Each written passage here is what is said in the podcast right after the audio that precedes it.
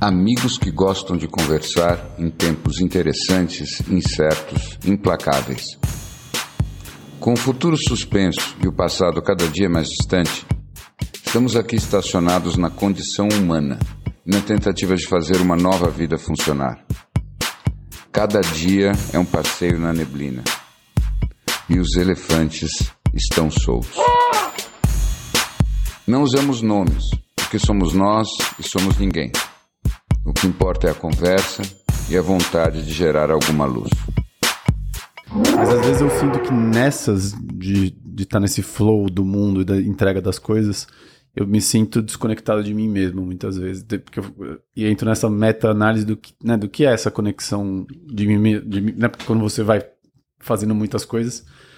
Mas acho que são temas super bons, no Você sente que você mesmo, o mim mesmo, demanda de você alguma coisa especial? Ele demanda atenção, ele demanda manutenção. O que, que o teu mim mesmo demanda de você? Eu acho que é uma excelente provocação essa, porque eu acho que eu consigo me desdobrar e ir fazendo as coisas em multitudes, mas eu acho que eu, eu, eu começo a ter uma sensação que pode ser moral do meu ego, de quase como se eu estivesse perdido. Então, na minha cabeça, isso acaba influindo na minha rotina, na forma. Então, talvez a demanda seja uma demanda de mais. É, de, de hábitos, de coisas, de rotina, né? Então, eu acho que no fim. Eu acho que o meu ego, de alguma forma, tenta me prender no familiar. No, então, eu, acho que é isso que ele demanda.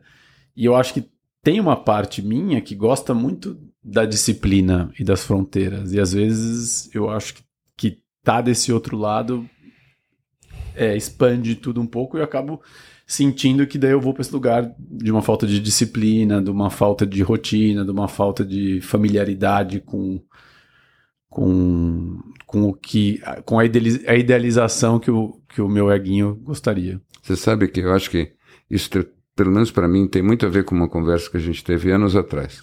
Lembra quando eu falei da diferença do yoga e do, sufi? Uhum. Então, eu tenho esse ego super perfeccionista, exigente tudo mais. Uhum. Mas eu descobri, uns anos atrás, que se eu vou girando em alta velocidade, fazendo as coisas numa velocidade que ele não consegue realmente dar conta de fazer da maneira que ele gostaria, ele uma hora ele se rende e deixa a coisa fluir.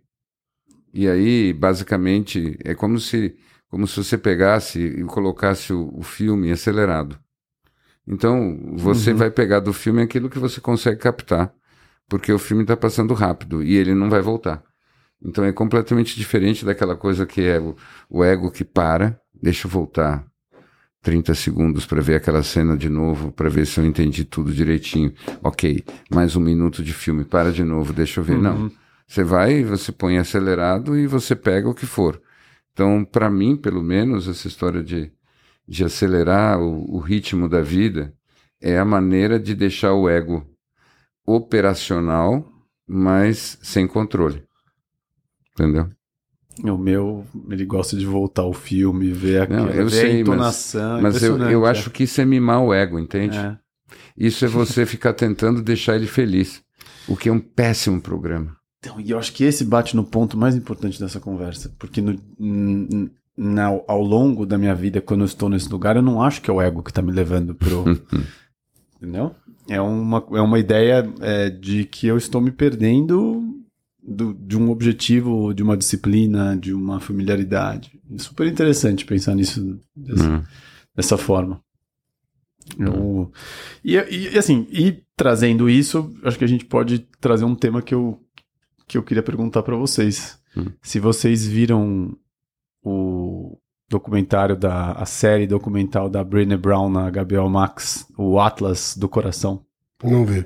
Nem eu, acabei não vendo ainda. Nossa, eu comecei a assistir e eu achei incrível. A gente tinha falado um pouco sobre, uhum. sobre uhum. isso, mas eu comecei a assistir, eu fiquei muito impressionado com a ideia dela trazer os filmes para trazer as. e explicando, falando a diferença entre né, o que, que é emoção e por quê, e cada emoção, eu achei uma das coisas mais é, é, de práticas, né, entre muitas aspas, de autoconhecimento é, para as pessoas, assim, fiquei é. muito impressionado. Eu achei com... o formato bem, bem simples, bem didático, assim, Isso, assim, bem... exato. Mas eu fiquei muito impressionado e, e daí e, e daí falou um pouco daquela conversa que a gente teve aquele dia sobre granularidade das emoções. Sim.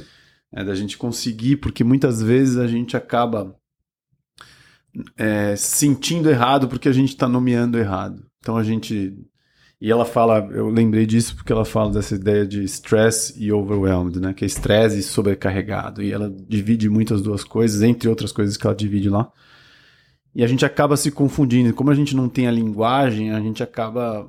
É, a linguagem, o que a gente tem para nomear o que a gente está sentindo, acaba influindo o que a gente está sentindo. Ah, co completamente. Eu, você falando isso me lembra da, um trabalho daquela neurocientista, acho que da Universidade da Flórida, Lisa Barrett. Ela fala, ela que fala muito dessa história da granularidade. E o que ela demonstra num nível assim é, muito avançado de ciência mesmo é que não existe esse negócio de uma emoção que não seja uma criação da tua mente. Então não tem emoção neutra. Toda emoção já é uma reação que envolve uma interpretação do cenário. Né? E quando uhum. você muda a interpretação, você muda o que você está sentindo num intervalo muito curto. Você acha que a, o amor é uma emoção ou uma ação? Eu acho que o amor não é uma emoção. O amor não é uma reação. A gente pode ter várias reações, mas o amor não é uma delas. Mas é uma ação? Eu acho que. Não, eu acho que o. Tem uma coisa que é emoção, tá? E emoção é reativa. Mas existe outra coisa que é sentimento, tá? Eu acho que existe o amor como uma força, mas existe um sentimento, um sentimento de amor. E o sentimento de amor é é, é diferente de uma emoção. Por quê? Qual é, qual é exatamente a diferença entre sentimentos e emoções? Emoções são reações àquilo que está acontecendo, tá? De certa maneira, o sentimento é como se você tivesse fora do filme onde você faz parte e você se vê no filme vivendo aquilo e aí você na plateia de si mesmo você olha para aquele filme e como observador você tem outras reações. E essas reações normalmente são sentimentos. E vocês estão falando de um tema que eu que eu penso se a gente, se todo se todo o equívoco é, da sociedade não está justamente em entender o amor de uma maneira equivocada. É, talvez a percepção ou, ou da onde veio a ideia de, de como a gente recebe e entende amor, que vem, em, talvez, você está falando de nomear, né, uma uhum, maneira correta uhum, e tal. Uhum. O, o, amor que a gente entende, ele é um amor que, ele, que pode vir com abuso, pode vir com humilhação. E tudo isso, teoricamente, é uma contradição do amor, né? Não uhum, pode estar no mesmo uhum. lugar essas coisas. E a gente passa a aceitar essas relações condicionantes uh, no futuro, nas outras relações que a gente tem, porque desde pequeno a gente aprende que o amor pode coexistir com isso tudo. Uhum. E depois, claro, a gente vive relações seja no, com, com o outro ou dentro de ambientes, seja onde for, onde isso vem à tona e, a, e existe um incômodo e uma sensação de não amor, né? de desamor, de, de não estar tá completo. Uhum. E a verdade é que a gente aprendeu o amor desse jeito. Né? Então é natural que quando a gente busque, senta, sim, a gente se sinta incompleto nessa busca do amor, uhum. porque ele vem com essas outras condicionantes que parecem ser muito naturais mas na verdade elas são extremamente agressivas né? e que nos levam à sensação de muitas vezes estar sendo cuidado, tá sendo, de, de, ter atenção, etc., mas ainda um vazio de não ter o amor. Né? Sim, e, e, e, um, e pior ainda acreditando que a gente deveria estar sentindo amor, né? Não, é, eu acho que talvez esse lugar de. Eu vi. Eu estava até pensando num paralelo que você falou do método Stutz, né? Uhum. E ele fala muito dessa, desse lugar onde você tem o. o esse, é, a criança, enfim, que, que uhum. vai, ele chama de sombra esse lugar, uhum. enfim, você é, é. vai revisitar. Essa, essa imagem que você quer deixar para trás, você vai criar um, uma imagem idealizada sua, viver uma vida inteira tentando performar e chegar nessa imagem. Nesse momento você tem aquele vazio quando você chega, né? Ou nessa busca incansável. E na verdade você está tentando recuperar uma. Um, é- essa criança interior, enfim, essa criança que a gente sempre fala, que recebeu um amor de uma forma muito deturpada em relação à realidade que você espera de um amor. Faz sentido? Então eu acho que a gente está sempre tentando corrigir uma dinâmica. Eu penso muito em relação a essas, essa- essas gerações atuais que são muito pouco crentes no amor da forma que a gente concebe, né? E será que não é um pouco de assistir essa dinâmica meio perversa de um amor que tem uma série de condicionantes que não fazem. Condicionantes não, de participantes que não tem nada a ver com amor? Sim. Eu acho que muitas, muitas barbaridades foram feitas em nome do amor. Não, mas É, é, não assim, é, não é, é, é. assim. não- Posso chutar logo o balde? Assim, existe uma estratégia do mal. A estratégia do mal é pegar as coisas boas e se apropriar de todas elas no rótulo, na linguagem e dizer: sou Joe, sou Joe, sou Joe. Então é o seguinte: a estratégia do mal, dentro ou fora, interpessoal ou intrapessoal, é sempre a mesma. É dizer: ah, isso é o amor. Ah, isso é justiça. Isso é para o seu bem. Ah, isso é lindo. Ah, normalmente, quando você tem isso enfatizado com muita força, é porque não é. Essa é a estratégia do mal, Uhum. tá? Então, quando, eu- quando você tem todas essas dinâmicas, isso é porque eu te amo, você pode ter certeza que é o mal dentro da Desde pessoa a história do falha- amor falando. frio. Tudo, tudo, tudo. Eu Só- radicalizo. só uma- uma- Vou fazer só uma. Uhum. É impressão minha ou eu posso ter ligado o ar quente em vez de ligar o ar quente? Muito provavelmente, porque não acredito que seja só Não é esse possível. assunto Eu- que me deixou tão. Eu acho que não. Eu acho que não, Não, é é o o ar ar quente? Não, Não. é o Ah, mas quente. tá mais quente aqui do que. Eu- Peraí, deixa eu abrir. Não tá frio. É engraçado que o, o- a temperatura tem virado um tema. Tem. A coisa esquenta rápido. A coisa tá. Agora, eu concordo que a estratégia do mal é exatamente Se apropriar Fazer das a gente- coisas boas. a gente também duvidar e, e ficar confuso sobre o que é o amor, porque pra mim o amor é o objetivo final da gente estar aqui de fato nessa existência. E é isso que eu queria. Ele não é só uma emoção, né? Eu Não, acho que ele é. pelo então, Então, mas se o conceito dele já vem tão poluído na saída, qual é a chance dele sair do outro lado? Eu sei que você. Ih, me deu uma olhada agora. Não, não. Ele não mudou é. de posição na 43, cadeira. né? Não, não. eu, vou não até, é. Não. eu vou até olhar para a parede para poder falar. Não, não, não. Eu não estava. Não, porque eu acho que se vem. Eu, Ah. eu penso metade do seu trabalho, se não for três quartos. O que assim, do meu trabalho não é isso. É, não, é só isso. É só isso. É pegar essa ideia, né? de Todas essas Uhum. vítimas do conceito deturpado do que é amor e trabalhar nesse vazio que fica. Mas não é nem só o amor. É, é o amor. É a verdade. É o propósito. Cara, mas tudo isso está dentro do amor. Não, não, tudo bem. Se você quiser colocar nesses termos radicais, eu não tenho nenhum problema com isso, te dou razão. Mas nesse sentido também, é claro que, para mim, a- a- a- o princípio nem é filosófico, o princípio espiritual mais cristalino que existe é a gente só está aqui para aprender sobre o amor. E, basicamente, Uhum. a gente funciona normalmente num nível onde você finge que ensina e o aluno finge que aprende. Tá, mas se você. Vamos lá, se, se, se a- o currículo da escola hoje fosse revisitar Uhum. na origem o que é.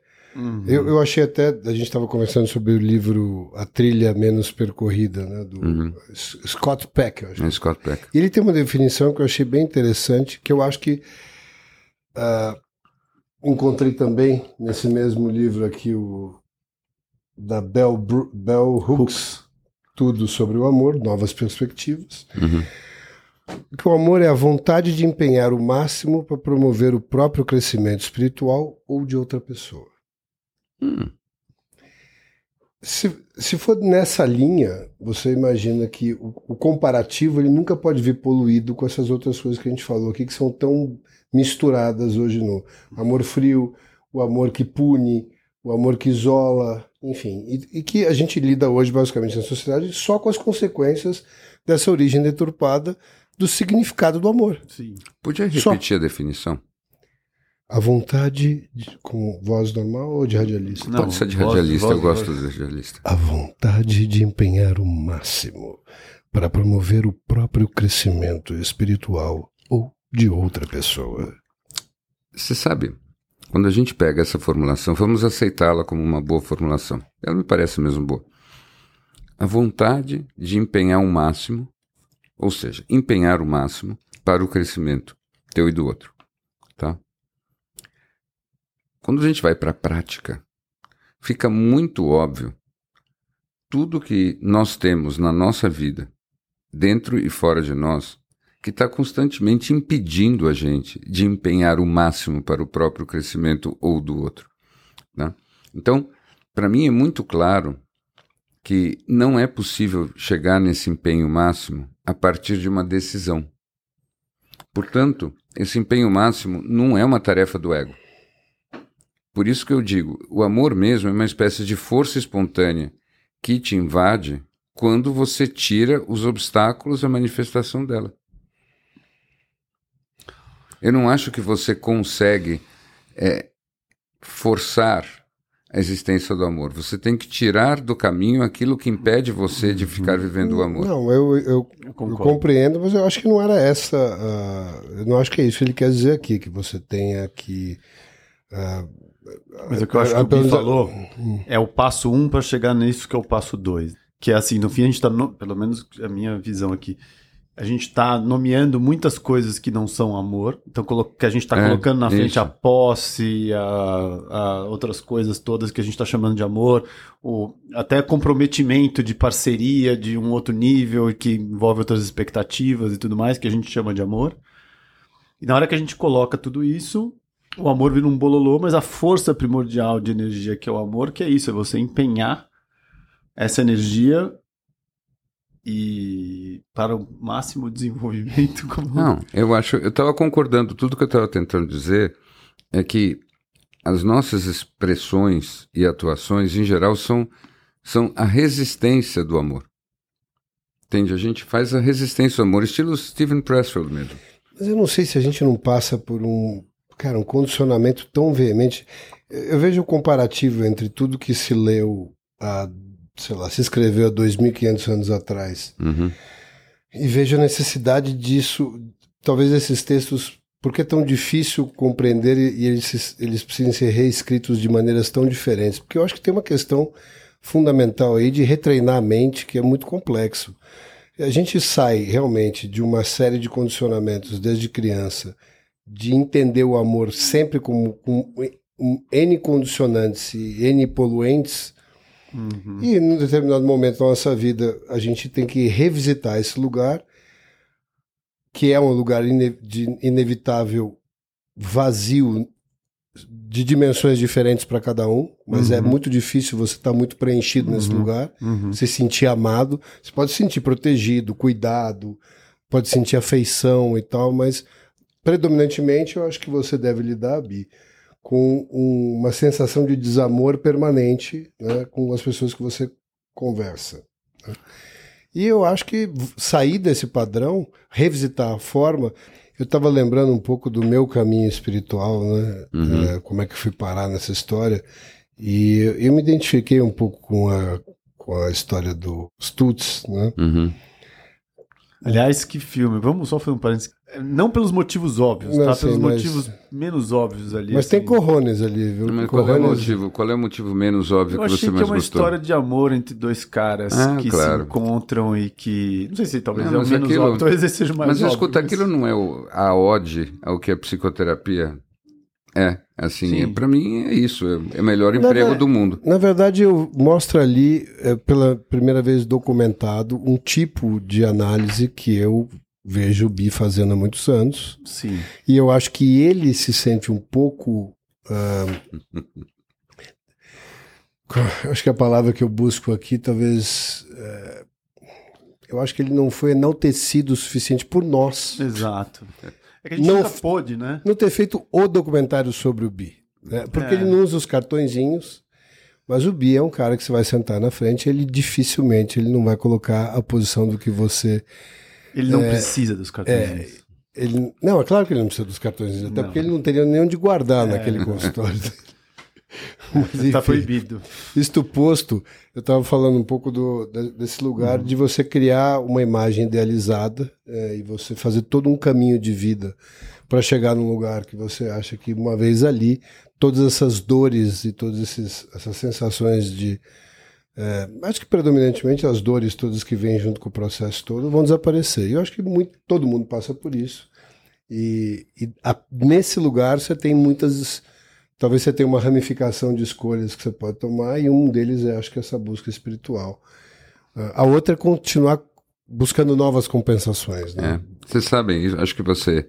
Eu queria fazer uma, uma reflexão em cima do que você acabou de dizer, o que a gente está falando, uhum. e pegando um pouco a história dos Stutz e a experiência da psicoterapia, quando ela realmente é boa. E para mim é muito claro que a única força transformadora que existe, voltando, é o amor. E o amor é uma energia de conexão, de encontro e de troca. Então, o amor precisa de um contexto de relação para poder se manifestar. Essa relação pode ser com um outro de outra dimensão, pode ser com um outro interno, não necessariamente precisa ser com um outro de carne e osso ali na sua frente, tá? Mas é na relação que o amor se manifesta. Então, por exemplo, é interessante que tem pesquisas antropológicas com alguns grupos cristãos que têm o hábito, desenvolveram o hábito de conversar em voz alta com Deus. E o que, que acontece na cabeça deles, no cérebro deles e no coração deles pelo fato deles fazerem isso? Funciona muito melhor porque eles de fato desenvolvem uma relação de encontro e de troca com essa figura. É um pouco aquela história da Conversas com Deus, daquele livro. Então, a história de você fazer um diálogo, uma troca, é extremamente importante para o amor se manifestar. E o que acontece na psicoterapia, no fim do dia, é uma relação que é um exercício constante de tentar tirar tudo o que possa justamente estar tá bloqueando a expressão pura do amor. E quando você consegue criar uma relação concreta entre duas pessoas, onde você tem isso, que é essa energia que você descreveu, que é o esforço maximamente expresso de crescimento teu e do outro, espiritualmente falando, quando você tem isso, aí você tem o processo de cura da, da psicoterapia. É isso. Tá? Por isso que o estudos, para mim, é, é tão didático. Eu acho que isso explica um pouco das estatísticas que mostram que as pessoas que têm mais dificuldade de chegar à intimidade nas relações têm uma dificuldade muito grande de orar. Exato. Uhum.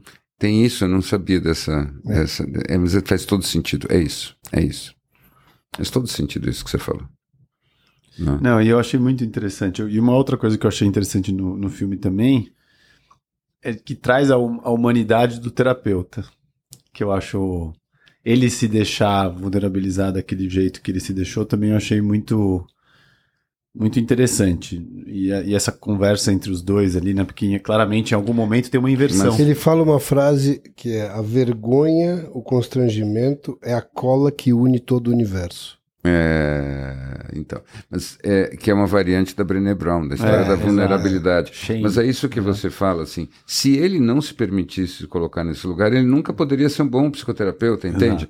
É, Para mim, isso é um pré-requisito. Como ele diz que o, cineasta não ia poder. Nunca o filme estaria completo se ele não tivesse completamente vulnerável é. dentro da, dentro claro, da claro. narrativa. Não, isso é o, é o pré-requisito para a história toda funcionar. Tem que tem que estar tá nesse lugar. Você, isso o Jung falava disso muito bem, né? A imagem que ele usava era, ele pegava uma imagem alquímica e, e basicamente era como se fosse assim o terapeuta e, e o cliente na banheira. Uhum. E a uhum. banheira é a mesma banheira. E assim, o que acontece debaixo d'água são os inconscientes. E os inconscientes se misturam. Uhum. E aí ele, inclusive, fazia um gráfico mostrando todos os tipos de interação. Tinha interação entre os conscientes, a interação do, do consciente de um com o inconsciente do outro, a interação entre os inconscientes e todas as possibilidades ali, e a interação tua com o próprio Nossa. inconsciente e tal. Então, tudo isso acontecendo ao mesmo tempo. É bem divertido. Agora, de novo, é, é tão difícil para nós, o nosso nível de evolução, viver essa história que a gente precisa mesmo de uma prática, algo como uma, uma psicoterapia para fazer isso. E você falando dessa história da dificuldade de, de orar, né, de rezar quando você tem dificuldade de intimidade, outro dia eu resolvi um pouco dessa questão com um cliente que estava precisando fazer uma conexão melhor e ele teve uma relação muito difícil com o pai. Então ele não conseguia de jeito nenhum orar ou, ou, ou pedir ou qualquer coisa assim. É, principalmente para o pai. Né? Para o pai. E aí foi tão simples. Ele disse, e quem, e quem foi que disse que o Criador é um homem? É, então, então, então reza para a versão feminina. E aí na cabeça dele Deus foi assim Deus. como se acendesse uma lâmpada. Né? Então, ele, ah, isso vale? Claro que vale.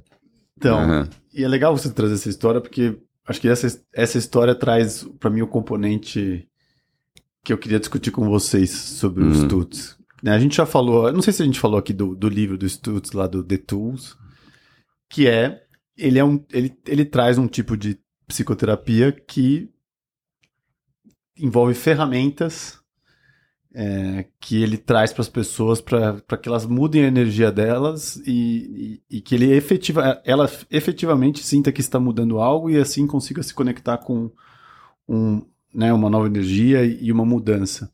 E eu queria conversar um pouco com vocês, porque eu, eu, eu acho muito interessante ao que ele se propõe. Uh, acho interessante ao que ele, né, ele fala, no, no livro dele ele fala sobre isso, né, que ele, ele na verdade, eu acho que foi o outro cara que escreveu o livro né, sobre ele, que ele estava cansado de receber pacientes no, no consultório que falava, ah, eu já sei que você vai falar que eu tenho problema com a minha mãe, com meu pai, por isso que está acontecendo, mas eu quero saber como é que eu resolvo. E é daí que esse cara foi procurar e, e conheceu o trabalho do, do Phil Stutz. Do Phil Stutz. Só que na, na hora que você vai ver as, as, as ferramentas em si, elas não me parecem nada muito diferente do que está aí. E é isso que eu queria discutir um pouco com você, assim, do que está é. aí permeando então. A, né, nos outros ramos que não são a psicologia Snow, em si. É, se, se você me permite, o que não me impressiona em nada na história são as ferramentas em si. Uhum. Na verdade, é, o que tem ali é só é uma abordagem de, de psicologia cognitiva, tá? uhum. tá? que é a abordagem de psicologia predominante nos Estados Unidos hoje, uhum. e que basicamente é o seguinte, né? É uma psicologia preocupada com o resultado. É simples assim. Então, uhum. o problema maior da psicologia que a gente herdou uhum. é que ela se divorciou da responsabilidade de resultado, uhum. tá? E na, então, na medida em que a psicologia lá de trás não estava preocupada com isso, ela realmente vai ficando uma coisa muito anacrônica e que de alguma forma às vezes a até um pouco autoritária, fica uhum. criticando os tempos contemporâneos por essa obsessão com o resultado. Uhum. Então começa a se defender ao invés e me parece um comportamento psicológico de uma pessoa velha, tá? Aquele negócio, o problema está com o mundo, para onde esse mundo foi e não está comigo, né?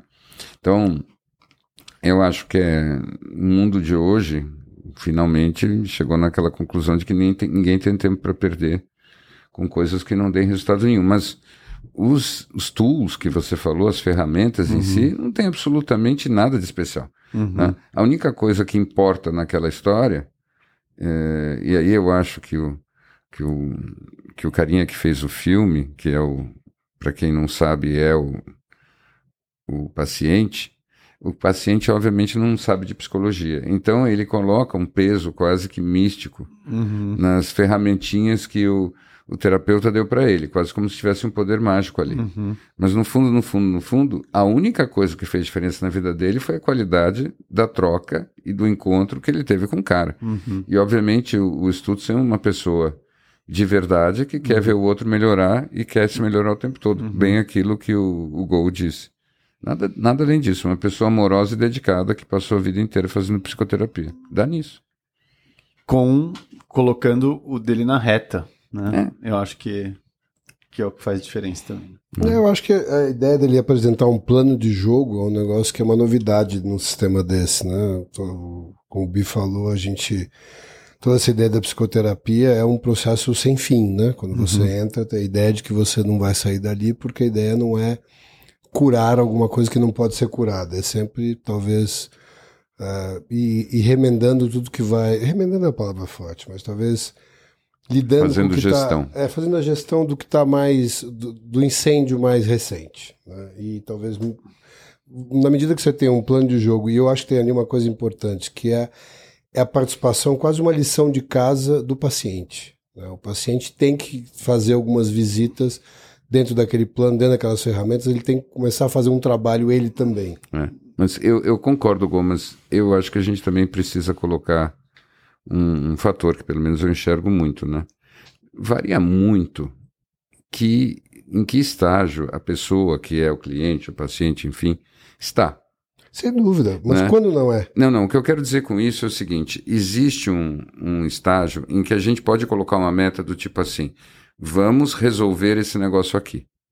Depois a pessoa vai chegando num determinado ponto em que o que basicamente precisa ser resolvido está. E aí falta só resolver a vida. E aí o processo de resolver a vida é uma coisa que é um cultivo regular de pequenos detalhes, entendeu? Eu me lembro de te perguntar uma vez quantas pessoas é, chegavam no seu consultório com a vontade de melhorar a vida versus se libertar. Hum. É, e você me disse que pouquíssimas realmente queriam se libertar. Então, dentro disso, eu acho que, claro, faz muita, muito menos diferença o quão empenhado você está e qual momento que você esteja nesse. Lembrando sempre que eu estou falando de um campo que eu me sinto num jogo de Honduras com a Inglaterra. Né? Mas eu vou ainda me aventurar a jogar mais um pouquinho, porque assim, perder de uns 5 a 0 ainda é um não, bom jogo. Não não. não, não, e você lembra do que a gente conversou sobre isso tempos atrás. Eu, eu acho que no fim o dentro e o fora se espelham tão completamente que acaba não fazendo a menor diferença. Então, você, no, no afã de fazer a vida melhorar, você vai chegando num ponto em que melhorar a partir daquele ponto é a libertação. É claro que é, porque claro. no fundo a gente está lidando sempre com o que ele chama do, do X, da forma X, é a resistência, é, é a resistência. do, do Steven exato, Pressfield, exato, e assim é. vai, você vai achando as coisas similares. Exato. E acho que é nesse lugar que você diz que não tem, novi não tem tanta é, novidade no que diz respeito. Isso já está sendo falado em outros segmentos. Mas, é, enfim, eu não tenho. Eu, o, que, eu, o que eu acho, assim, eu, eu, falei que não tem novidade, mas eu, é legal como um compêndio e eu acho muito interessante como um, uma, um filme acessível no Netflix tratando dessas coisas com essa verdade. Eu achei muito impactante. É, até porque eu já vi acontecendo com o Bi e, e, alguns dos pacientes dele que eu observei à distância, quando ele me permitiu, claro. Uhum. É, ele nunca me permitiu. Mas, enfim. do outro lado. É, de, de que é, não, que é, é, o seguinte, é você, você colocado diante de uma situação uh, a seu próprio pedido, onde tem uma ação necessária ali para dar uhum. sequência né, à, à sua cura. E nem todo mundo está pronto a fazer aquilo naquele momento. Sim, eu acredito muito na ação como a, pro, a pedra de toque. É assim, é a prova dos nove. É quando você age que você vê o quanto que o teu insight serviu para alguma coisa ou não. Isso é uma das coisas que eu acho mais maravilhosas na vida. Né? Então, não existe como você se resolver sem ação. É incrível como as pessoas, aquilo, muito do que você gosta de falar a respeito dos, das incríveis artimanhas do ego, tem a ver com aquilo que a gente chama de o imaginário. O imaginário é assim, a distância enorme da gente falando com a gente mesmo na cabeça e um simples ato. Então, ah, tá tudo muito claro agora. Entendi, agora é isso, agora é aquilo. E, e na verdade é um jogo de espelhos. Você está nas suas próprias miragens, exceto se você age e você consegue agir diferente. Se você não conseguiu agir diferente, na verdade, você achou que você avançou, você achou que você foi para algum lugar, mas você não foi. Então, no fim das contas, é, os insights servem para você ter motivação para continuar tentando a coisa na prática. E é, você estava falando do Scott Peck, eu acho que logo no começo do livro dele, ele, ele, ele começa fazendo quase que um pequeno sermão né, dos, dos jovens praticantes do autoconhecimento e tudo mais, etc., etc., com a sua expectativa de que rapidamente a vida fique fácil. É. Né? E, e, eu achei genial a tranquilidade com que eles não, não é isso. Né? A vida, é, a vida é dura mesmo, mas a gente pode viver essa dureza com alegria. Uma coisa não tem nada a ver com a outra. E eu, eu, eu noto muito isso. Né? Eu noto muito quando você tem algum aspecto da tua vida bem resolvido, como você lida com a dureza com alegria. Vou te dar um exemplo pessoal. Eu tenho muita dificuldade com exercício. Né? Não é uma coisa resolvida na minha vida. Agora, eu tava, você falou do Joe Rogan. O Joe Rogan, a tranquilidade com a que ele fala assim, não, mas sim, isso é duro, tá, mas eu adoro. Uhum. Quando você vê uma área da vida em que a pessoa está bem resolvida, não é que fica fácil, é que ela aprende a amar aquela dificuldade. Então, ele gosta de levantar eu, aquele peso. Mas eu não acho que seja só isso, não. Eu acho que no caso dele, ele entendeu muito como é que é o fluxo da quebra da resistência dentro do cérebro. Dele, né? Dele. É. Então ele sabe o quão relevante para que ele consiga fazer um podcast quatro, cinco, seis vezes por semana, ele já chegou a fazer seis, eu acho, um dia após o outro, imagina. Ele sabe que ele precisa ter aquela parte atendida para que ele tenha a quase que uma sensação de algum controle de alguma parte da vida dele para que ele possa chegar no final do dia aquilo que é o que ele gosta de fazer entre num flow. Uhum. Porque ele conhece o funcionamento da cabeça dele. Eu, eu vejo porque eu tenho um pouco. Algo semelhante. Algo muito semelhante a ele. Então. Uh, e tem uma coisa interessante que ele fala na conversa com o Stephen Pressfield, não sei se você lembra disso, que, era, que ele atribui uma frase ao Yogananda, né, que diz é. o seguinte: quando você acorda e você abre o olho, você tem que imediatamente sair da cama. Uhum. Os pensamentos subsequentes a abrir o olho sempre são em direção à resistência. Então você tem que. Eu experimentei, né, acho que depois disso eu lembrei dessa história, não do Yogananda, uhum. mas eu lembrei dessa história. E comecei a ver a dificuldade que é brigar com esses segundos após abrir o olho. Nem que seja para ir no banheiro, porque depois que você levantou, é obviamente que não tem, não tem mais, os pensamentos já são outros. Né? E é incrível você ver a diferença da qualidade desses pensamentos. Uhum. Então, as, as, resistências que a gente lida são mínimas e, e, a gente tem que criar uma sequência de quebra delas. E eu acho que esse, a questão do exercício, seja o exercício, seja o que for, para você o exercício, para outros é, é conseguir ler um livro inteiro uhum, sem claro. tirar o foco, que você não claro. tem dificuldade nenhuma. Uhum. E é entender qual é a sua dificuldade e entender como quebrar aquele desafio tem ramificações no seu cérebro. Mas é isso. E quando você fala dessa história de sair direto da cama, se possível, antes de pensar, é justamente o que eu, ao que eu me refiro quando eu estava dizendo que o que faz a diferença é a ação. É. Uhum. Tá? Então, é, aquele pensamento antes de você mexer um músculo é puramente imaginário. E não é em nada confiável. Porque você não está realmente no mundo. Você só está na tua mente. E o mundo é uma versão da mente ampliada, que é onde a tua pequena mente tem que funcionar. Isso quando você não vê na inércia de um sonho, né? Claro, claro. Você ainda está vivendo aquela sensação hum. daquela realidade. Você sabe o que o Jung dizia? O Jung ele tinha a hipótese de que, na verdade, você nunca para de sonhar. O que acontece é que, quando você está num estado de vigília, tem outras coisas que deixam o sonho imperceptível. Mas, na verdade, você está sonhando ininterruptamente. Interessante essa hipótese, né? Uau. Mas existia outra hipótese? existia a hipótese de que você só sonha quando dorme. Vocês sonham de manhã?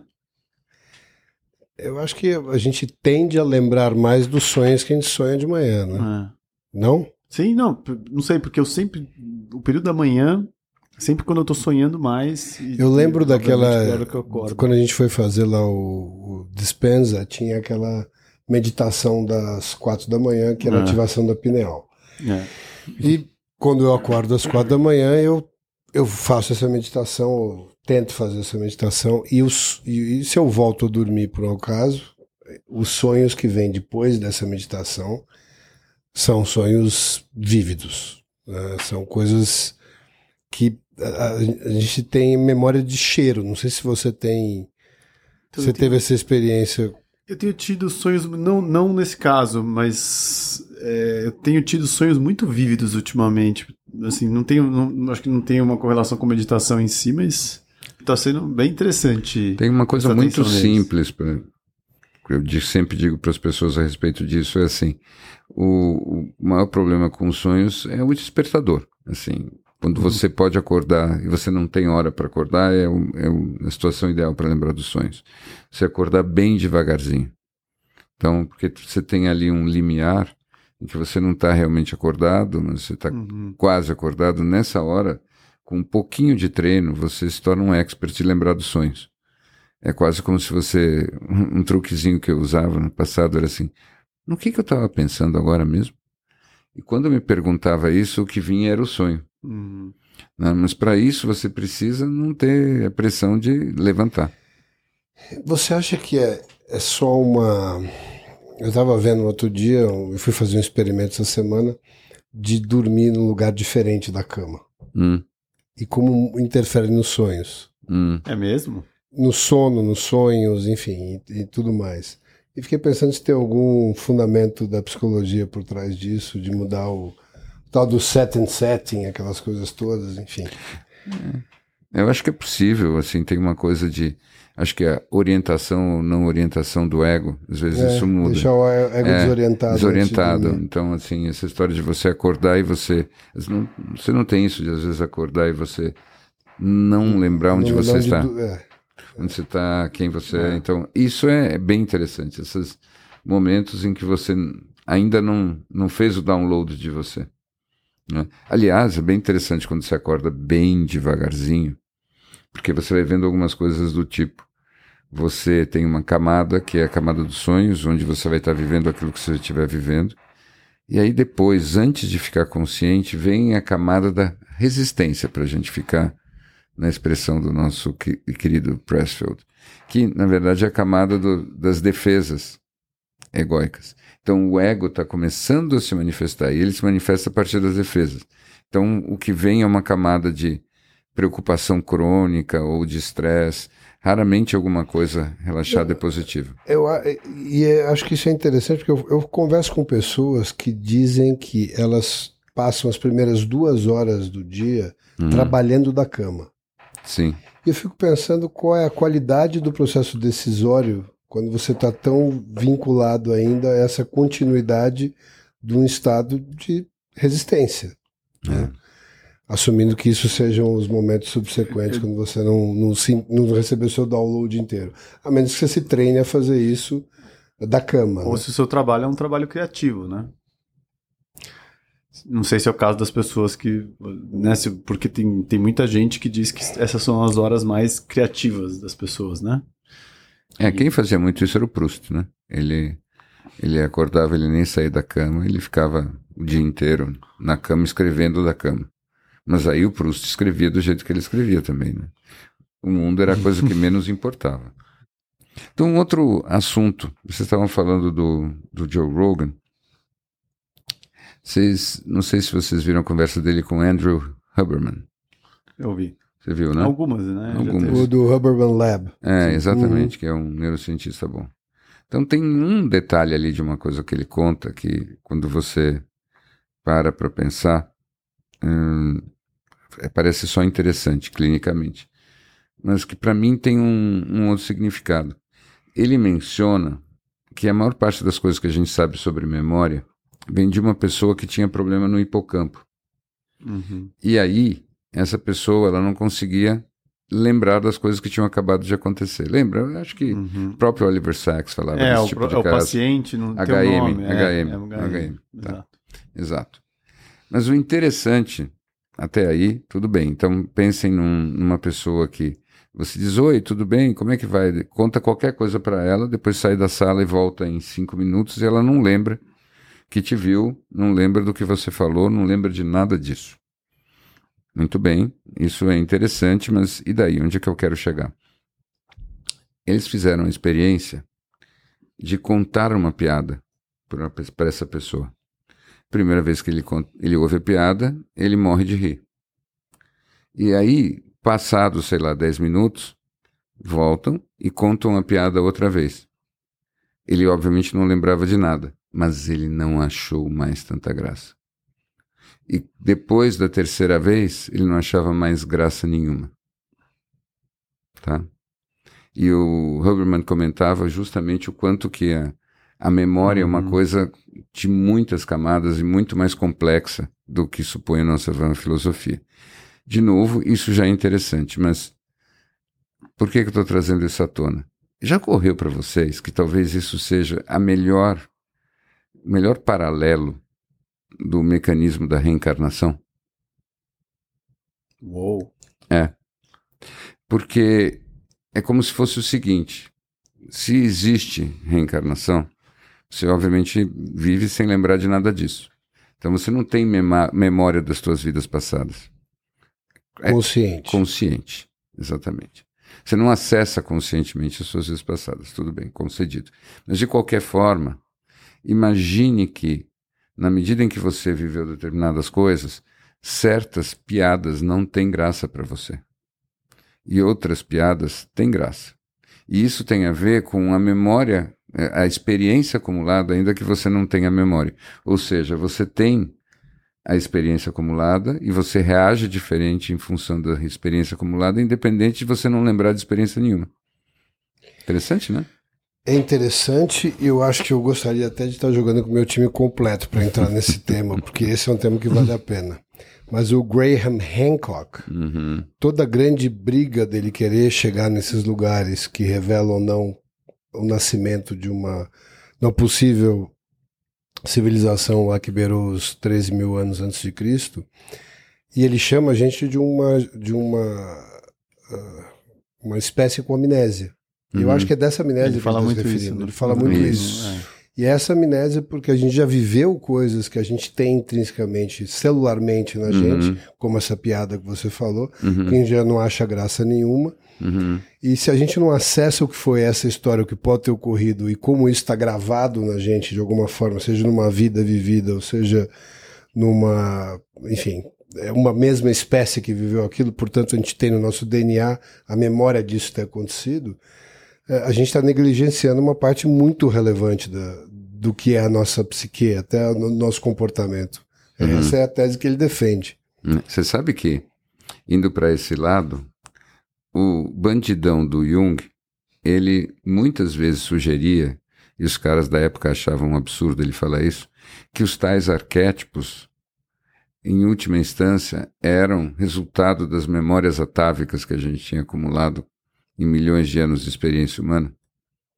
E que, de certa maneira, isso ficava ali como sementes dos nossos pensamentos mitológicos, uhum. mas é quase como se fossem as memórias ocultas do passado é, remoto. É como se fosse aquele cassete antigo que a gente uhum. gravava em cima, em cima, é, em cima, exato. sempre, né? Uhum. Mas tinha uma coisa, tinha um resquício que sempre então, ficava. Então, né? é imaginar daquelas palavras que vão tirar sarro de mim, mas enfim, é, é imaginar a realidade como um palimpsesto tá? Palimpsesto, palimpsesto. Eu acho que você construiu todo esse episódio para ter a oportunidade de usar, usar essa, palavra. palavra. Não, eu já. Você faz tanto, fazem, fazem tanto bullying comigo não, que eu até gaguejei e, agora. Não, e ele, palimpsesto. E ele foi. Ele, cada vez menos vogais estão nas palavras que ele traz. palimpsesto. Palimpsesto. Palimpsesto. O que é palimpsesto? É o seguinte. Não, eu não sei nem escrever. Acabei de ver. Então, na, na antiguidade, como vocês podem imaginar, é, material para você escrever em cima era raro. Os papiros eram raros, os, os pergaminhos eram raros, eram difíceis de obter. Então, o que, que era o palimpsesto? Você escrevia por cima. Então, você tinha um pergaminho que você escrevia um novo texto em cima de um texto que ficava por baixo. Isso, o nome que se dava para isso era palimpsesto. Então, é como se você, se você apaga o texto que está na superfície, você descobre que tem um texto por baixo que é completamente diferente de uma outra época que diz outras coisas. Qual é o termo que fala de, da abertura do pergaminho? Hum. Agora você me pegou. Que eu acho que é quase um. Abertura. É, você diz um verbo para É quase que um verbo. um, É, tirar o lacre verbo, do pergaminho. Não, é o abrir o pergaminho, eu não sei, é um desses. Desenrolar. É, é, sei lá. Não. Acho que, acho que é alguma coisa Seria um pouco, simples, mais assim, sofisticada seria- do um pouco mais antiga. mais antiga, não, eu não sei. Ah, mas é interessante pensar nisso. Então, É, é a ideia de que tem um monte de coisas escritas por trás, que é o que o Graham está falando, e, e, na verdade, a gente fica escrevendo é, as nossas mal traçadas linhas em cima de um monte de outros textos escritos e tal, que vão entrando em nós por todos os lados, desde a, desde, digamos assim, da, da educação que a gente recebe dos pais, da- do inconsciente familiar, da, da constelação familiar, ou daquilo que depois o, o Rupert Sheldrake chamou de campos mórficos, né? Então, isso- disso vocês já ouviram falar, né? Já. Então, Eu isso não. também é muito legal, que é a ideia de que é uma coisa que na ciência contemporânea é muito difícil de digerir, os caras acham que é totalmente ficção científica, mas é a ideia de que, de que existe uma espécie de campo mental que é compartilhado por todos os indivíduos de uma mesma espécie animal. Uhum. E aí, então, é como se os comportamentos estivessem ali. Um exemplo que eu dou, que inclusive os junguianos davam para falar de arquétipo e como é que se expressa e tudo mais, é, é- é falar no ninho do João de Barro.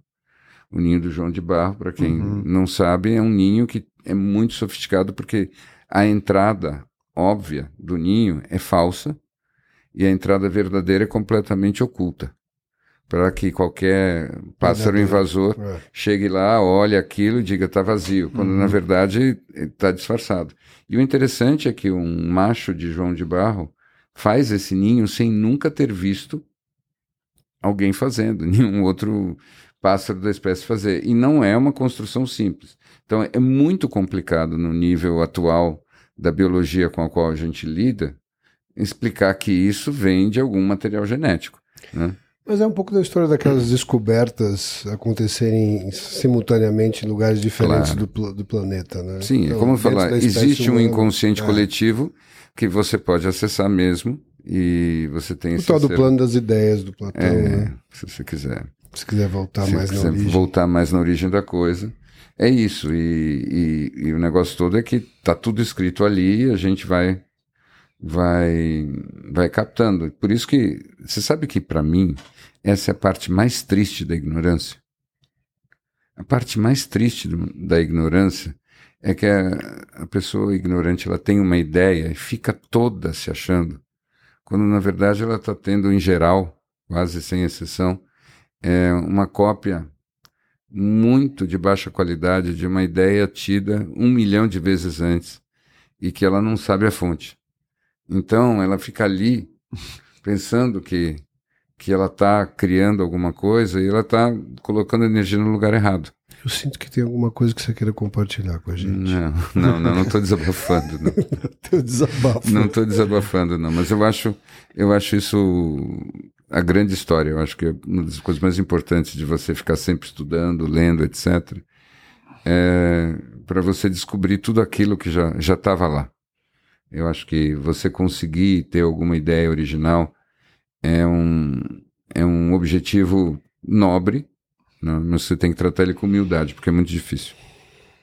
É, eu acho que, seguindo ainda o que o seu amigo Platão dizia, grande história de quem acessava o plano das ideias tinha muito pouco a ver com o acessar, mas muito mais a qualidade da lente que estava que ia colocar aquele plano em prática É. depois, né? Uhum, Que ele poderia ser completamente deturpado, né? Uhum. Toda aquela ideia que foi acessada podia ser deturpada até e uma das maneiras mais simples de deturpar é justamente você ter essa ideia de que da sua genialidade está por trás dessa criação, né? Hum, interessante você, você falar assim, porque se eu tivesse que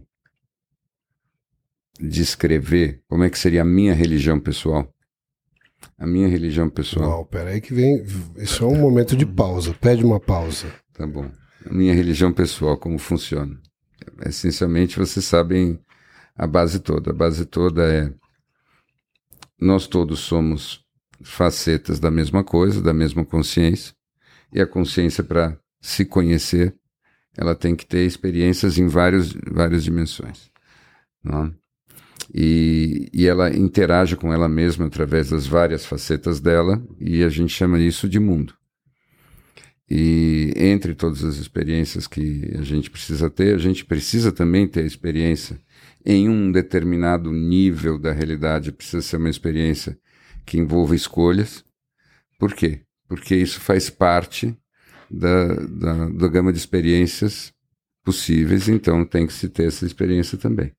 Por isso que tantas vezes eu, eu, eu me engalfinho com você, porque em algumas dimensões da realidade a escolha é uma ilusão, em outras ela é uma experiência necessária. Mas o meu ponto todo é que, em sendo assim, qual é a forma de você melhor responder a essa realidade, a esse estado de coisas? E aí é que está a prática espiritual para mim. Prática espiritual maior para mim é entender que cada um de nós é uma versão absolutamente única e uma testemunha absolutamente única da criação. Cada um de nós tem uma experiência que segue uma trajetória que nunca se repete, e essa trajetória é como se fosse você fazendo o seu relatório único para o Criador. Então, qual é a melhor maneira de viver? É você, o máximo possível, compreender a você mesmo e a vida e tudo que as outras pessoas já viveram e já sentiram. E, para mim, é quase como uma brincadeira. Buscar, o máximo que você puder, oferecer um pensamento, um sentimento, uma experiência que seja única, singular e exclusivamente sua. Se você consegue brincar disso, é essa maneira de louvar a criação, é essa maneira de celebrar essa história toda. Ou seja, você procura se abrir o máximo, trocar o máximo, aprender o máximo, para poder, em cima disso, acrescentar alguma versão da história que não, não é melhor nem pior do que qualquer outra, mas é intimamente, essencialmente sua. E essa ser a sua contribuição à sua própria vida e à vida de todos nós. Então, para mim, essa é, é a grande brincadeira. E para você poder brincar bem essa brincadeira, você precisa nunca parar de estudar, nunca parar de ouvir, nunca parar de aprender, porque é tudo aquilo em cima do que você vai colocar mais um traço, você vai ter mais um sentimento. E se você conseguir ter um sentimento ou uma emoção que ainda não tem nome, que maravilha isso é. Se você conseguir ter uma sombra de um pensamento que você ainda não sabe articular, que presente é isso? Então, são essas coisas que eu acho que fazem a vida atingir o seu estágio mais bacana dentro dessa lógica do, do crescimento espiritual que você disse. É, eu achei um, um, manifesto muito interessante. Claramente já é um manifesto que vem sendo construído há um tempo, Sim. claro. Né? É, teve aí um. Ele, a gente teve um embate recente no, no litoral, que era para durar dois minutos e acabou durando três horas e meia. Maravilhoso, inesquecível, dentro, épico. Dentro épico. dessa linha. Dentro dessa. É, mas esse manifesto, vem, esse manifesto vem claramente. é, tinha como na frase religião pessoal ou não? Não, não a gente não precisa frase. chegar. Ele, ele, sabe do que eu estou falando. Sabemos, e, enfim, assim. Depois da terceira cachaça como... e não sei quantas cervejas. enfim. Mas você sabe que eu acho que, claro, que você sabe o tanto que eu concordo dentro do que você disse. É, eu acho que tem uma parte que eu ainda acho que tem muito de um, do insight de. A, a forma como você descreve me parece sempre uma coisa que se que tem um processo cumulativo de experiências. Né? Uhum, uhum, é, e eu acho que uma parte significativa dessas experiências pode ser um processo contrário, que é, um, que é de de tirar coisas, né? De desaprender muita coisa. Uhum. Então, eu acho, eu acho que concordo com você que tem uma ação no meio desse processo. Eu acho que a ação está muito em cima do significado. Uhum. Né? Tem uma, uma acho que um, um, tema que eu acho que inclusive vale a pena a gente explorar no futuro, que é esse tema do caos e do cosmos. Uhum. Né? Uhum. E eu acho que todo, todo o livre-arbítrio dessa religião que eu creio está em cima de como você interpreta toda essa jornada que você vive, que pode ser vista sob o prisma do caos ou do prisma do cosmos. Um deles você é a vítima. Estou aqui plagiando a professora Lucilena Uhum. já. Plagiando não, né? Estou É, fazendo uma referência e a homenageando. É, né? exatamente, uma referência É, respeitosa. Mas eu acho que é uma forma muito interessante, que é um pouco do que o Victor Frankl falava, né? Sim, e, sim. e eu acho que não que você não que você tenha que ser passivo nesse processo todo, e claro que você tem descobertas, insights e tal, mas você pode viver aquela mesma história várias vezes para ter o mesmo insight. E talvez a forma de você sair, e a gente discutiu muito, né? Você está na estação de trem ou no trem. Né? Uhum. Uhum. E a forma e aqui eu lembro o Stutz fala muito do labirinto, né? É, Uhum. O- quando você tem uma, uma forma de enxergar a vida como caos, você está no labirinto. Você é a vítima Isso. e você está sempre andando em E círculos. procurando e, e buscando um justiça, culpado, né? justiça, e- e, que- e tem uma é. e tem uma frase que eu acho que é muito relevante, né? Que em inglês é righteousness is the last gate to the inner temple. Mas eh, seria alguma coisa como essa sensação de justiça é a última porta para você fazer essa viagem interna, porque nesse lugar você pode ficar preso a vida inteira. É. E Victor Frankl diz muito, né, quando ele está ali no campo de concentração, que talvez a tua sobrevivência dependa do significado que você dá. Se você realmente achar que as coisas precisariam ser completamente diferentes, existe uma justiça que não está acontecendo ali, provavelmente o seu corpo vai reagir do mesmo jeito. né, e vai ser muito menos, talvez, resiliente a, a, àquele processo. Não, perfeito o que você disse.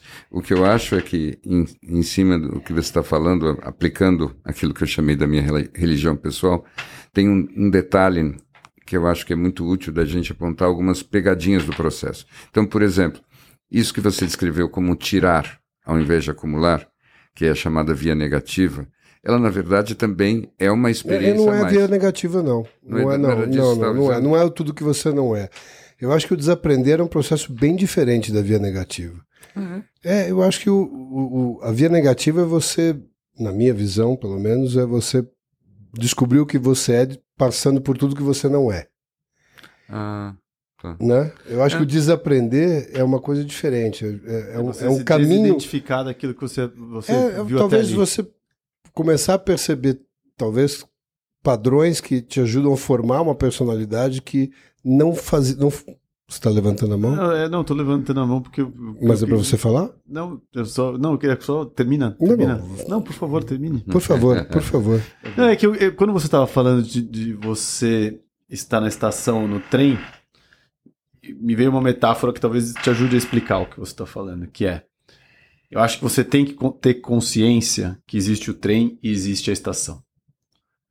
E eu acho que é isso que o Bi falou na, na, na religião pessoal dele, e é isso que você também está querendo dizer, é o desaprender.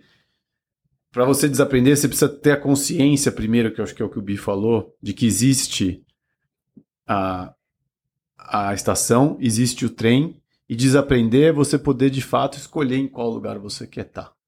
E aí, se você quiser estar numa situação que não envolva nem o trem nem a estação, daí é, é o que eu acho que seria um pensamento único. Mas se você não te partir de uma condição que você compreende o contexto que você tá, que eu acho que é o que Viktor Frankl traz, que é você compreende seu contexto e você escolhe o sentido que você dá, mas não é o, não é o lugar do esquece tudo isso aí, e, né? É o é, compreende e se, des, e se desidentifica do que você está vivendo. É, eu acho que eu estou pensando numa coisa um pouco mais simples. É, eu acho que o desaprender para mim é você realmente é, até perceber todos o que, o que representa para você essa, essa tudo que está na sua mochila, né? Uhum. Tudo que você está carregando que talvez tenha vindo é, ou de vidas passadas ou de experiências a nível celular ou coisas que você não tem mais ressonância, mas que chegaram para você de uma maneira talvez que você tenha comprado a valor de face, Uhum, né? E uhum, que você possa reexaminar e falar não, isso aqui, ah, isso aqui são coisas que talvez me mantenham nessa roda de hamster, me Uhum. mantenham ainda preso nessa dinâmica perversa do, do, do que ele chama de labirinto.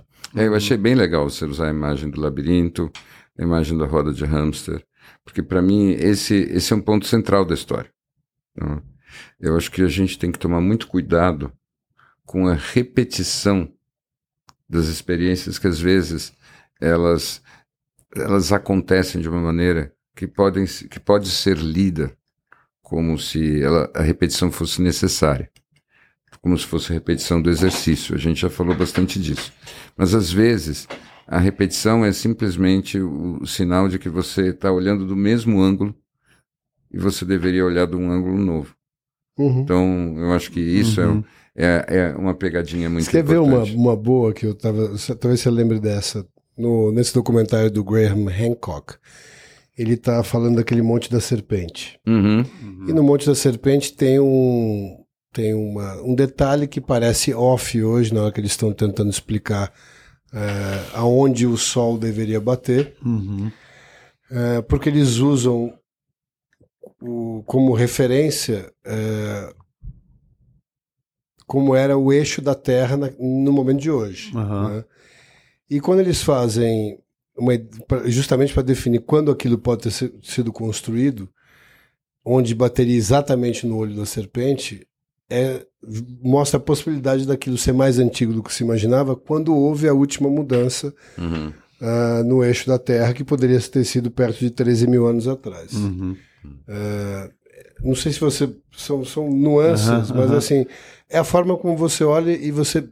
Eu acho que a gente tende a, a, a trazer muita coisa, muito mais coisa a valor de face sem examinar, uhum. e aquela história de uma vida não examinada não vale ser vivida. Uhum. E a gente traz muito mais do que a gente imagina. Então, é. o desaprender uhum. que eu falo aqui é muito uhum. mais você Entendo. reexaminar. Entendo. Né? E acho Entendi. que é um processo tão ativo quanto de você buscar novas experiências e experimentar. Eu acho que o experimentar pode fazer parte desse, dessa experiência é. do criador, você reexaminar tudo ah, não, isso. Claro. Você... Cada vez que você vê uma coisa com uma perspectiva é. nova, é uma experiência nova. E eu acho que é daí é que você sai da tal da roda de Ramos. Tem aquele filme O Feitiço do Tempo, para mim é o, é o Feitiço é, do Tempo. Feitiço do Tempo, é, isso mesmo. É a melhor, é a melhor demonstração de quando ele viveu aquilo 200 vezes, mas no momento que ele enxerga de outro jeito, ele muda de lugar no jogo. Ele não precisa viver mais aquela experiência daquele jeito. Hum. E a gente pode passar uma vida inteira se repetindo experiências. Né? Então, e, hum. eu quando você fala do você fala do desaprender, eu sempre penso em se desidentificar, que eu acho que que na minha combina muito com o que você está falando, que é, eu acho que ao longo do que a gente vai vivendo, a gente vai comprando essas partes nossas que a gente que elas funcionam e, e, e conecta com o comecinho da nossa conversa que eu falei que quando a gente está fazendo muita coisa, a gente vai perdendo esse hábito, a familiaridade, o ego quer voltar para lá. Né, quando a gente começou a conversa que eu estava falando com o Bi, que é exatamente isso, o meu ego quer a repetição, ele quer se identificar, ele quer a minha rotina. Eu já tive uma discussão com o Bi é, que eu, a gente começou e a gente acabou não levando, que eu fiz uma afirmação que o chocou, e eu disse que eu, na minha visão não existia nenhuma identificação que fosse positiva. Eu nem lembro dessa é. conversa. Nossa, eu achei boa. É. Eu achei boa essa conversa. É. E aí, se, e vocês chegaram a alguma conclusão? Não, ele só disse eu discordo. e não lembra. e não lembra de ter discordado ou de eu ter afirmado. Discordei e saí Eu andando. acho que ele discordou, andou e falou: vou fazer outra coisa, depois eu volto para fundamentar. Talvez eu nem discorde, mas eu não estou afim de falar nisso agora. Olha, agora que você está tá dizendo, assim, não me lembro do contexto, não me lembro de nada dessa história, mas se você me pega como se fosse assim, então, você acha que algumas identificações são positivas ou todas elas são negativas? Eu de imediato eu vou te dizer que, para mim, existe um movimento que é o movimento da alma. E esse movimento da alma. É... Ah, não, pera um pouco. Você não pode começar um jogo com super trunfo, cara. Você não pode puxar a primeira carta super trunfo. Não. Volta pro baralho. Volta, não, pro volta, baralho, volta, volta pro baralho. baralho. Puxa outra carta. Com o, tá. Não, empuxo, vai. Tá bom, tá bom, tá não, bom. Não vamos entrar, não vamos entrar, não vamos entrar, que essa é uma discussão para outro dia. Não, não, tudo bem, mas o que eu ia dizer, de qualquer jeito, eu vou dizer de um jeito mais, mais banal, é que assim, como é que você se desidentifica sem se identificar primeiro, tá? Então é quase como se fosse assim, todas as uh, as relações elas existem porque existe identificação. Se você não tem uma identificação, Você não vai criar uma relação. É, isso é uma coisa que. Você lembra aquele curso que eu fiz muitos anos atrás? Ele falava muito disso. O mente alma? É, aquele, aquele. Então, é, você só. Alguma coisa só fica importante para você porque é um pedaço de você.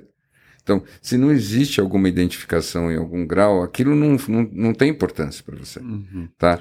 Eu, eu, penso mais, talvez, no outro aspecto, que uhum. é do uhum. aprisionamento. Né? O quanto ah. você é refém da identificação. Tá, mas você tem toda razão desse ponto de vista. É, é assim. E é por isso que. Nesse eu... aspecto que eu acho que não existe é, são tem muitas armadilhas do ego aí, na medida que ele diz que essa, essa identidade que você criou ela é melhor que a outra. É, não, mas não na medida que você. Que é a mesma história, talvez, das. Tudo está em cima do apego aí da, da identificação. Não é, não, é que meu ponto só é que existe muito um, uma atitude, um discurso, que é quase como se a gente pudesse fazer só um movimento de se desidentificar. Né? E eu sempre insisto que, para o meu gosto, se você vai só tentando se desidentificar, desidentificar, desidentificar, você vai acaba abrindo mão de coisas que fazem parte do humano e você vai você acaba uma indívia desidentificada. Então, meu ponto todo é que é, alma é movimento. Então, assim, você se desidentifica e nesse processo você abre espaço para se identificar com outras coisas das quais você vai se desidentificar depois. E você tem que ficar fazendo esse processo com o máximo de fluidez. Assim, para mim, o problema justamente é aquilo que é fixo. Então, nesse sentido, uma identificação que fica fixa é um problema. Que é onde é você negativa. entra na repetição, porque aquela repetição. você passa a gostar. Sim. Né? E é. você, porque é um pouco daquela história do Vipassana, é, né? É você afastar o que você não gosta e se apegar ao que você gosta e é. tentar viver a vida inteira em cima de experiências, identificações que te trazem prazer. E afastando tudo aquilo que. É. Mas eu imagino assim, por exemplo, dentro daquela lógica da minha religião, né? né? imagina um, uma consciência... Doravante chamada de... Biligião. Biligião, exatamente. E eu já estou vendo, uma, eu, eu, já estou vendo o novo Instagram dos elefantes agora já uma derivada da Beligião com o guru. E eu já estou vendo, eu, eu, nesse momento, Nossa, no momento que você colocar no Spotify, eu já estou imaginando pessoas com velas à porta da casa do Bi. É, é proibida, é proibido vela. vela não pode? Não, é só aquele. Vagalumes. Vagalumes. As pessoas com Criados, potinhos com vagalumes. Potinhos com vagalumes. que arrependimento. Beligião, nosso sumo sacerdote, que é o Bi Esperança, né? Bisperança, ah, eu, eu, eu, vi, eu vi um hashtag Bisperança. Hashtag Bisperança. Virou, virou bullying. É, é hashtag Biligião. Biligião. Hum, é, eu sou biligioso. Depois é. de beligerante. É. Perdi completamente o foco do que eu estava falando. Você estava falando que em cima da sua. Você ia falar que sobre a desidentificação em cima da sua religião. Ou foi, da sua identificação com a sua religião. É. é não, realmente fiquei você... completamente confuso, não tem melhor a gente foi A gente foi mal educado e não, você. Não, não, não, não, não tem problema. Eu só não devia ter usado essa expressão jamais. Não, como não? não Pelo amor de Deus, você, assim, a gente tá chegando, o Natal tá chegando. O Natal tá chegando. É. A gente precisa de presentes. Isso é um caso clássico para palimpsesto. Palimpsesto. Essa não vai ficar barata, né? Você vai me jogar isso na cara por muito tempo. Palimpsesto. Mas o pior é que não é a única palavra que tem para descrever isso. É a única. Eu... Pa papel carbono tem alguma não, coisa não, a ver não, com não, palimpsesto? Não, não, não. Não, né?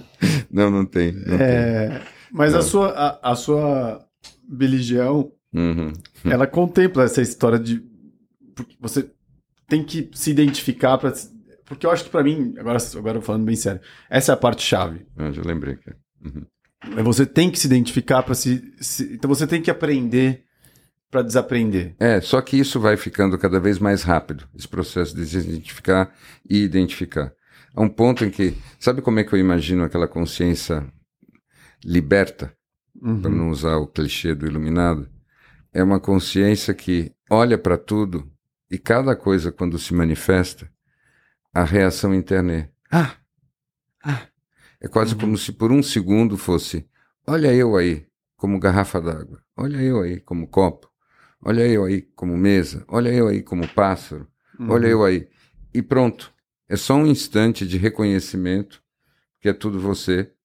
Uhum. E nesse Uhum. sentido há essa Uhum. identificação e ela dura um instante da manifestação e a próxima manifestação é a próxima identificação, entende?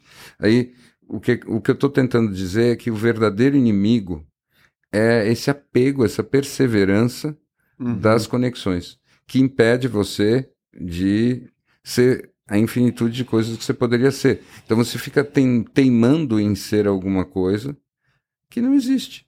Então é assim, ah, não, então eu preciso ser eu, eu preciso, será que isso combina comigo? O que você está falando, cara? Né? Isso não existe. Assim, tudo aquilo que você pode ser e fazer e experimentar é você.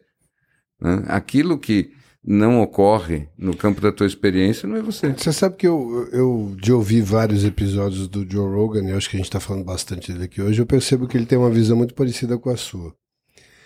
Ah, e toda vez que ele é questionado nesse lugar, ele, ele fala muito desse. Que, que tudo aquilo é uma experiência a ser vivida na matéria e, e, e tal, e até as experiências que ele tenha em estados alterados de consciência, em última instância, tem que ser. Eh, todos os insights voltam para ser aplicados aqui na matéria. E eu percebo que ele tem uma resistência muito grande, e aí talvez venha a história dele, dele tratar quase como um não É. assunto de Joe Dispenza. Toda vez que alguém tenta falar para ele sair da terceira dimensão e ficar na quinta dimensão, Uhum. ele percebe como aquilo me lembra muito aquela, aquela cena do Matrix que o cara tá comendo bife e querem dizer para ele. Uhum. Ele diz o seguinte: escuta, eu tô com meu bife, eu sei que ele não é real, mas eu quero sentir a sensação do bife aqui. Uhum. Então, eu acho que tem. Não tô comparando você com essa cena, tá, Bi? Não, É, claro. claro que não. Mas eu acho que tem uma das armadilhas dessa história é dessa, dessas experiências na matéria e tal. É, é, uma, é um risco de uma vida não examinada. É, é verdade. Uhum. Mas é, aí é que está a pegadinha. Ainda que se concorde com tudo isso, o problema é o quanto que a gente tem um passado de milênios de justamente ser induzido a achar que a gente fica. O quê? É a noite do super trunfo. Não, não, não, não, não, não é verdade. que eu posso Agora fazer é se eu- passado de milênios. se eu só tenho ases na mão. nada a ver, nada a ver. O que eu estava dizendo assim, passado de milênios mesmo, onde a gente associa, ah, já na- no Egito tinha essa história, esse mundo daqui com alguma coisa que não tem o menor significado em, em nenhum valor específico, como se existisse o outro que fosse o verdadeiro. Né? E pelo menos na biligião, como você falou, todas as dimensões possíveis da expressão têm o mesmo valor. Não tem uma que é falsa e outra que é. Eu acho é que isso aí- verdadeira. Eu pensei Você tá em um falando da- primeiro. Eu pensei em um primeiro mandamento da religião. Na verdade, prim- ele está usando a primeira lei hermética. A primeira lei hermética de Hermes Não é? Que eu aprendi. Eu, eu, eu fiz o curso da professora Lucelena Cucaibalion. Ah, perfeitamente. Então é. Mas assim, o primeiro mandamento cita. hermético da religião é como não existe dualidade e tudo é uno, você não você é sujeito e objeto De tudo. é, doravante, você não, não consegue se identificar. Porque Hum. tudo é você. É, tudo está no campo vibracional. Claro. É Tudo isso. é, é- é exatamente Dá pra, isso. dá pra Toda fazer melhor, né? Então vamos dizer assim: o que existe, momento filosófico, tá? O que existe é a experiência. A experiência se div- divide na dimensão humana em sujeito e objeto. Mas é a experiência que define um sujeito e um objeto. E a experiência vem antes. Sujeito e objeto vem depois. Então, essa história de você pensar num eu como um sujeito, uma consciência sujeita que fica observando as coisas de longe, é justamente um conceito, que é uma abstração daquilo que é o fluxo da manifestação das coisas. Então, quando você está nos conceitos, você sempre tem alguma coisa congelada fora do tempo que parece que está te libertando do Uhum, fluxo das coisas. Mas, na verdade, é qua- quase como se fosse um bunker mental uhum, que te tira do fluxo. Na verdade, é no rock and roll sim. que tudo acontece. E quando você entra no rock and roll, quase como se fosse o carnaval de rua de Salvador, é ali que toda manifestação acontece. Você não faz essa divisão apolínea é. que separa as coisas, entende? Então, ainda que eu não goste muito de, de carnaval, o fato é que todas as experiências elas são primordiais. E nesse sentido, não, eu não acho que, que o, o, problema é ficar na matéria ou como no, ou como no Matrix, a história do bife. Eu acho que a questão toda é a gente ficar com as experiências que a gente tem, ao invés de falar de outras experiências que são só abstrações que a gente poderia ter e não está tendo, entende? Eu acho que assim, é o, o que eu, eu imagino, eu não conheço o Rogan, mas eu imagino que o Rogan tem uma, uma um, um, instinto natural de querer ser inteiro em tudo que ele está vivendo. Sim. Né? Então, ele se defende. E profundo. É, e profundo. Então, ele é muito intenso. Então, ele se defende de tudo que tira da inteireza do que ele está vivendo. Então, nesse sentido, não é que ele está defendendo a, a é matéria, é mas é onde ele está. Mas eu, eu acho que também, inclusive falando do Rogan, esses dias eu comecei a reler o A Pema Chodron o confortável com a incerteza, comfortable uhum. with uncertainty. E acho que o, o, primeiro capítulo do livro, que é um parágrafo, vale o livro. E acho uhum. que ele fala exatamente isso, que é a iluminação não está para cima, né? Uhum. Ela tá para baixo, ela tá vivendo. E eu vejo muito o, o Rogan querendo fazer isso. Ele entende que o, o, a iluminação tá no fazer para baixo, né? Junto com os seres humanos, carregando as dores dos outros seres, que é, os, é isso que ela fala, que eu acho que é muito do que você traz também, né? Que é o carnaval. Eu lembrei disso por causa do, do seu carnaval de Salvador espiritual. Uhum. Que eu achei que é muito isso. É a gente, junto com os outros, aqui tentando construir algo e não no lugar, no pico da montanha sozinho, é, buscando essa iluminação. É, então, assim, eu acho até que é um, uma parte do processo. Tem uma hora que, assim, a gente começa com aquilo que os, os alemães chamavam de Weltschmerz, né, que é a dor de mundo.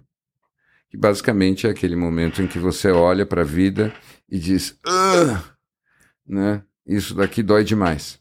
Aí no momento que você tem essa dor de mundo, você começa a sua jornada espiritual verdadeira.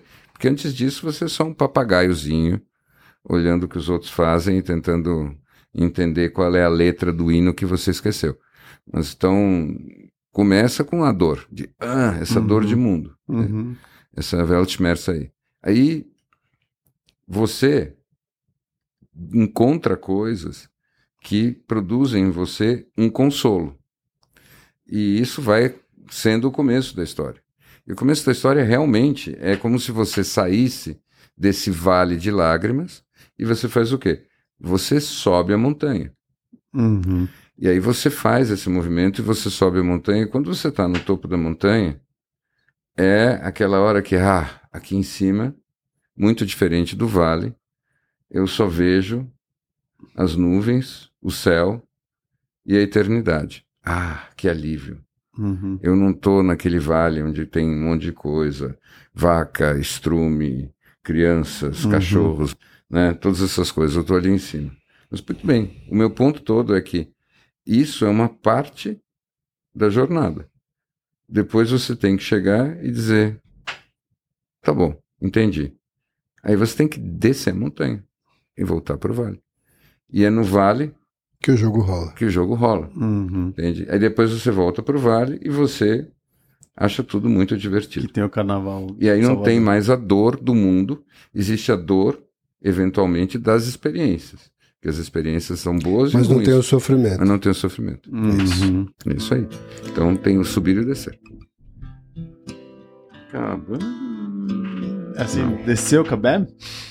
Cabem. Desceu e foi. Cabem. Eu acho que. I hurt myself today to see if I still feel. I focus on the pain, the only thing that's real. The needle tears a hole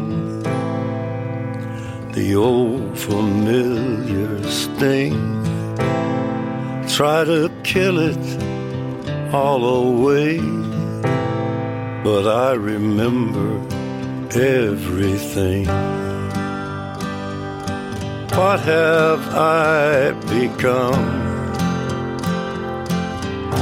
my sweetest friend.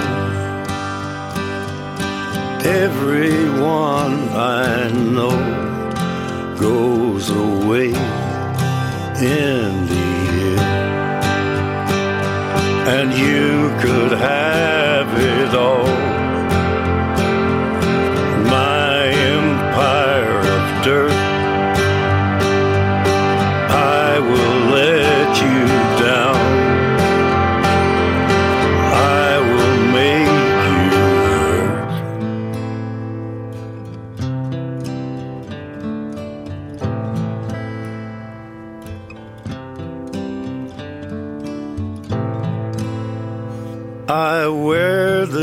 Crown of thorns upon my liar's chair, full of broken thoughts I cannot repair. Beneath the stains of time, the feelings disappear. You are someone else. I am still right here. What have I become? My sweetest friend. Everyone I know goes away in. And you could have it all. My empire of dirt. I will let you down. I will make you hurt. If I could start again